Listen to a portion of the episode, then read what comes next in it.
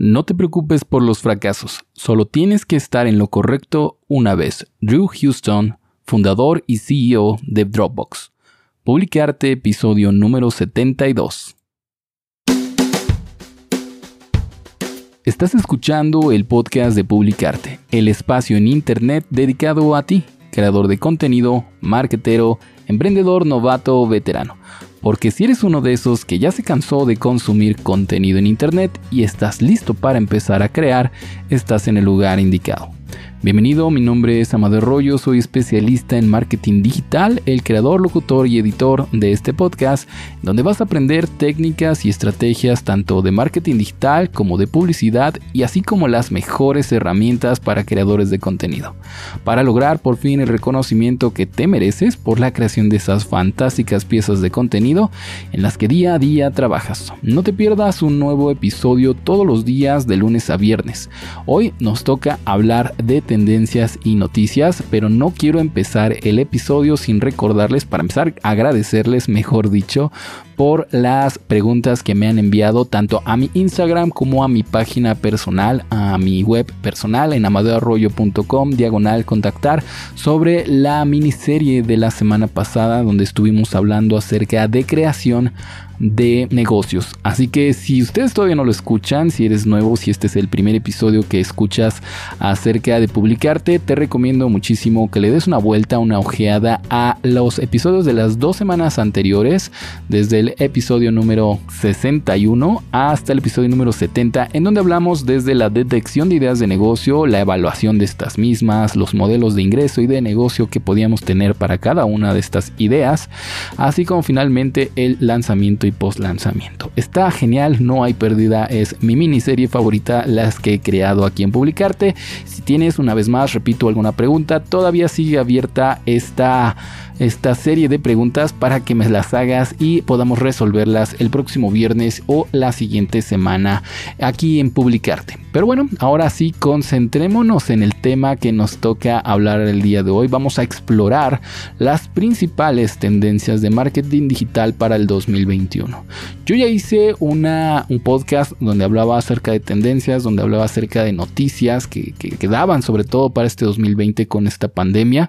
Y ahora vamos a ver las especulaciones de algunos marketeros en, esto, en este mundo digital del marketing eh, para el próximo año, ¿no? Sobre todo teniendo en mente que, bueno, esta pandemia sigue aquí con nosotros, que seguimos teniendo entre manos esta gran amenaza, no solamente para nosotros, sino también para nuestros negocios, nuestros seres queridos, nuestros proyectos de emprendimiento, nuestros proyectos de creación de contenido y demás. Entonces tenemos que tener en claro tal vez cuáles serían las mejores estrategias según algunos expertos en este tema, sobre todo las tendencias definidas para el próximo año, porque como bien saben, si hay un nicho en este mundo de los negocios y de las empresas que nunca deja de evolucionar, ese es el marketing. El marketing digital depende en gran medida de la maduración de las tecnologías en línea y gire continuamente respondiendo a los nuevos desarrollos. Es decir, si mañana sale una nueva red social, si mañana Facebook muere, si mañana de pronto ya no es rentable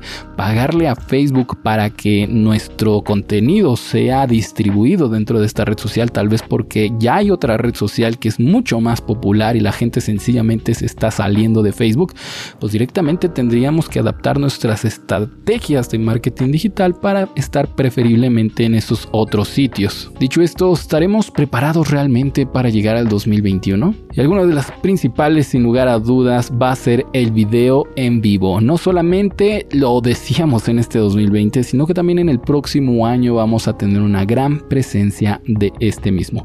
Y es que en los últimos tres años se ha disparado tremendamente, según una encuesta y según un estudio de redes sociales de HubSpot, impulsado por plataformas como lo son las redes sociales mismas, que ya tienen transmisión, la mayoría de ellas, de, de video en vivo, y teniendo grandes ventajas como el poder tener disponible este video en vivo para grandes masas de personas proporcionando una vía para la democratización, como no, del video y del consumo de estos formatos. Según este mismo estudio de HubSpot, los usuarios de Internet vieron aproximadamente 1.1 mil millones de horas de video en vivo solamente en el 2019. Imagínense cuántas horas se seguirán contabilizando en este año 2020. Para el 2027, según este estudio, se espera que el mercado de transmisión de video en vivo alcance los 184,3 mil millones de dólares. Para el 2020 se espera que la transmisión en vivo represente el 82% del tráfico en Internet. ¡Wow! Esto sí que va a cambiar las cosas. Estas son obviamente cifras significativas demasiado grandes para ignorarlas y hay muchas razones por las que las empresas están dando el salto al video en vivo. Por ejemplo, que casi no hay una curva de aprendizaje para grabar los videos como tal, no hay necesidad de que tengas un guion en principio, la utilería ni tampoco la postproducción es necesaria en este formato, solamente necesitas presionar el botón de grabar y enviar el contenido en vivo, es casual, se puede hacer de forma relajada y fácil de identificar. No se requiere gran tecnología avanzada, si bien ciertamente puedes mejorar la calidad con algunas actualizaciones tecnológicas como cámaras, con un mejor teléfono, un mejor micrófono y sobre todo buena iluminación, nunca me voy a cansar de decírselo. Un buen en vivo con buena iluminación, no importa dónde estés, inclusive si hay un poco de ruido en el ambiente, si hay buena iluminación, a la gente le va a gustar. Por lo regular, un buen teléfono inteligente es todo lo que podrías llegar a necesitar para empezar. La siguiente tendencia de marketing digital, que de hecho ya veíamos crecer en los años anteriores, son las búsquedas por voz. ¿Y por qué digo que ya lo veíamos crecer desde años anteriores? Es que realmente desde hace tiempo en el marketing dejó de hablarse, sobre todo cuando hablamos de SEO y SEM para buscadores como tal, se dejó de hablar de palabras clave y ahora más bien hablamos sobre intenciones de búsqueda.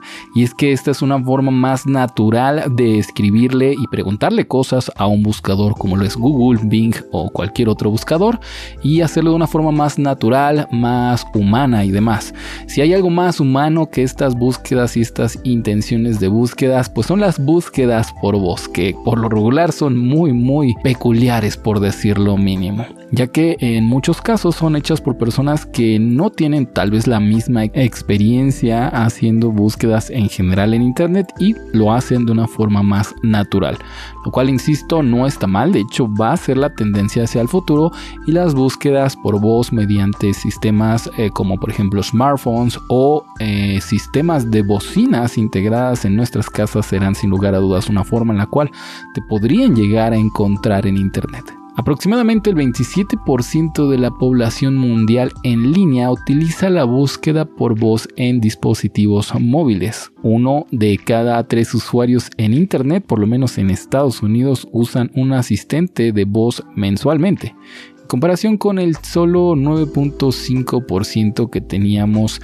en el 2018. Ahora ya es una tercera parte de la población. Para finales de 2020 aproximadamente el 30% de todas las sesiones de navegación en Internet incluirán búsqueda por voz y que más de la mitad de los adultos usan la búsqueda por voz de forma más o menos regular. La escritura en general, pues bueno, va a quedarse poco a poco en el pasado, la búsqueda por voz pronto se convertirá en el método preferido para la navegación por Internet, ya que es más rápida, se puede utilizar con manos libres y en última instancia es más conveniente. Entonces, ¿esto qué significa para tu estrategia de marketing digital? Bueno, en principio va a cambiar muchas cosas, particularmente en el lado de la estrategia de contenido. La gente habla de formas, como ya dije, muy diferentes a cómo escribe, así que, por ejemplo, tendremos que dejar de buscar o de posicionar nuestro contenido como lo estábamos haciendo tradicionalmente y tendremos que adaptarnos a estas nuevas necesidades, a estas nuevas frases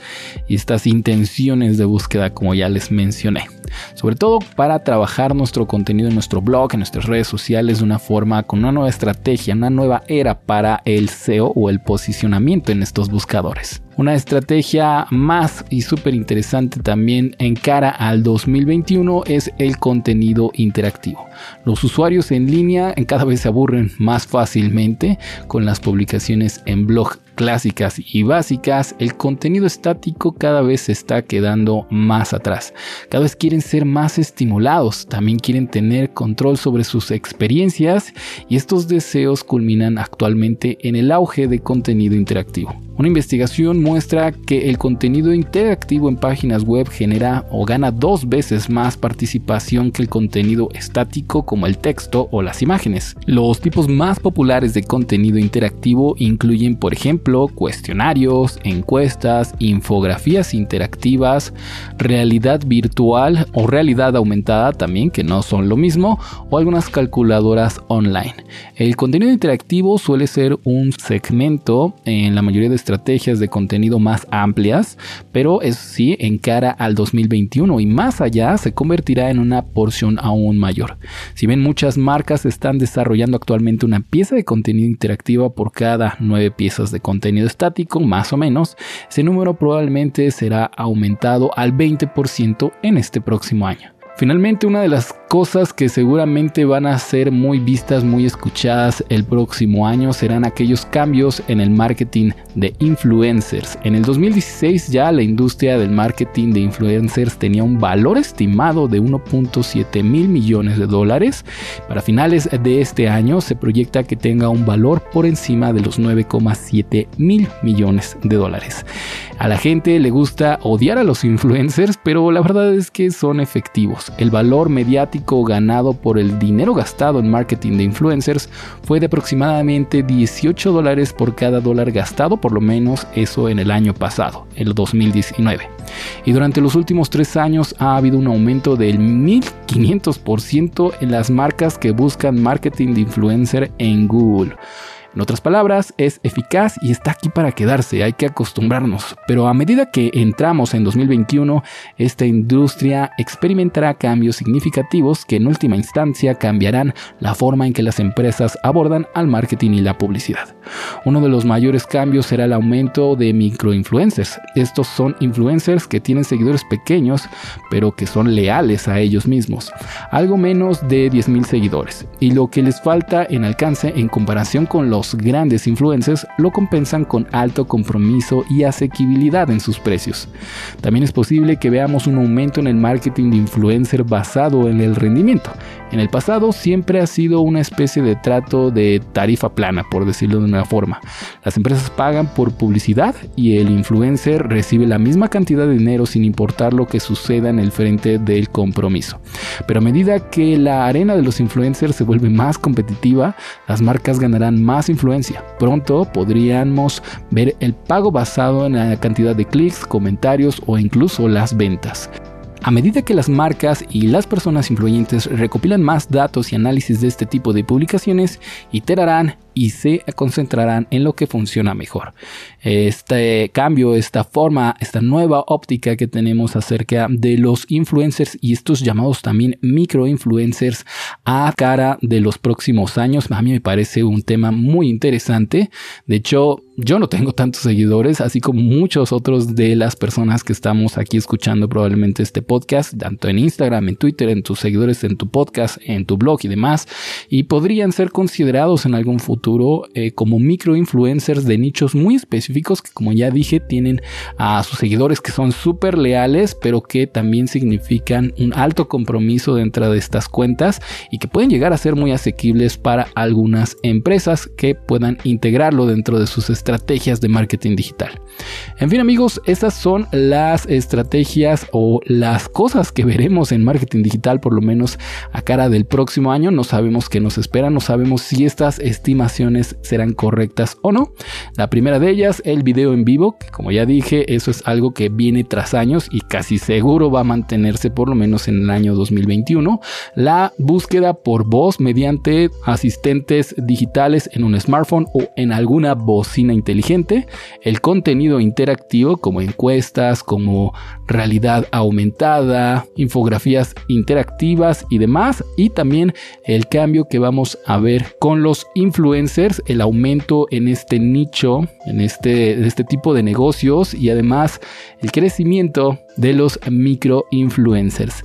Así que amigos, ahora ya lo saben, ahora ya saben qué esperar por lo menos a cara del próximo año. Si les gusta este contenido y si quieren que sigamos platicando acerca de tendencias de marketing digital, acerca de técnicas y demás, por ejemplo, me encantaría la próxima semana probablemente hacer un podcast exclusivamente hablando de el marketing de influencers, qué, cómo hacerlo, qué significa, qué plataformas recomendables, qué métricas eh, medir dentro de una campaña con algún influencers, porque los me gustas no pagan al final de cuentas las cuentas, entre muchas, muchas otras cosas que me gustaría platicarles aquí en Publicarte.